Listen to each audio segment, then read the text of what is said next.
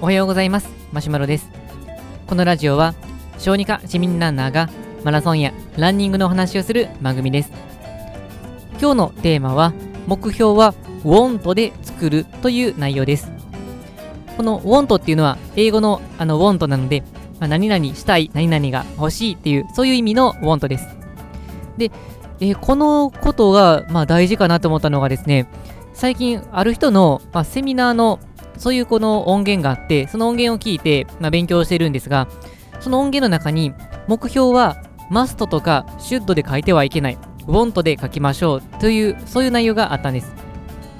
で、これ最初聞いた時にはピンと来てなかったんですけども、まあ、聞けば聞くほど、まあ、確かにそういう立て方しないと、目標って色あせてしまうなっていうふうに感じたので、そのことを、まあ、シェアしていきたいなというふうに思います。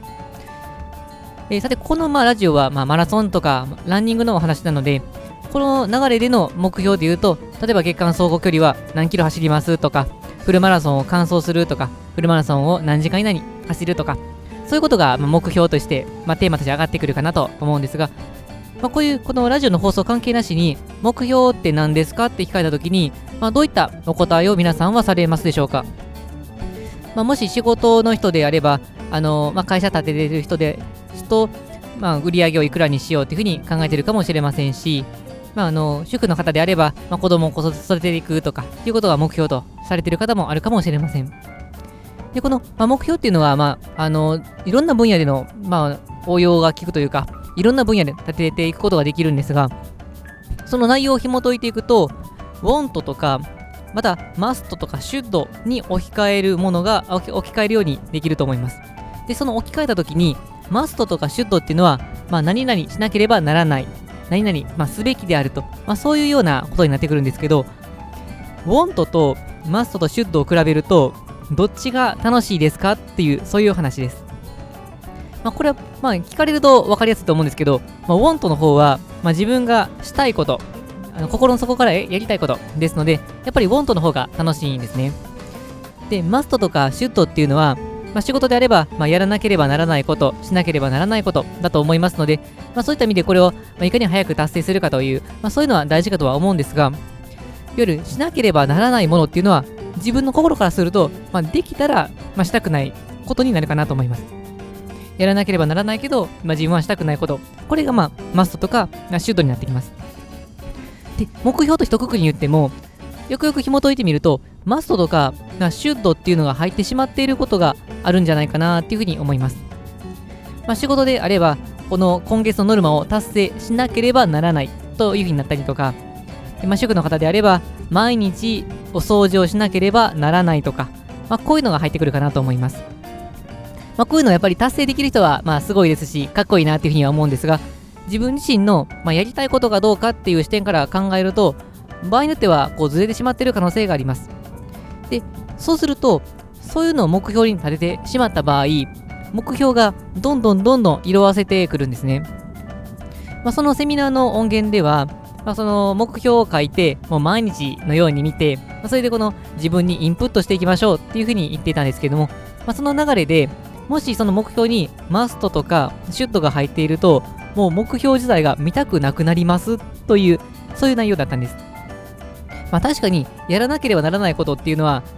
まあ自分がやりたくないことなので、それを毎日見てると、ああ、これ達成しないといけないのか、今月もしないといけないのかということで、確かに元気がなくなってしまう可能性があります。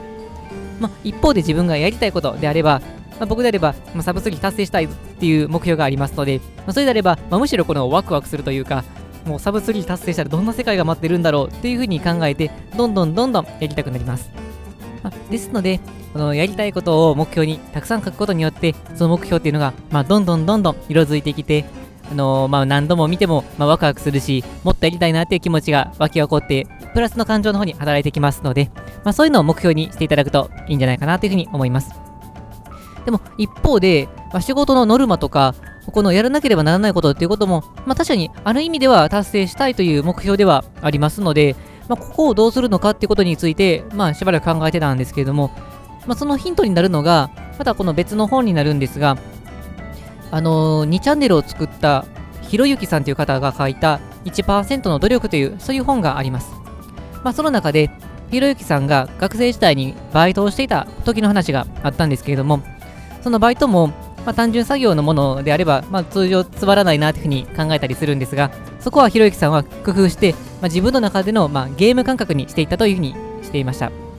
まあ、例えば、あのピザの配達があったとすると、そのピザの配達を、まあ、いかに早くするのかっていうことを考えていたりとか、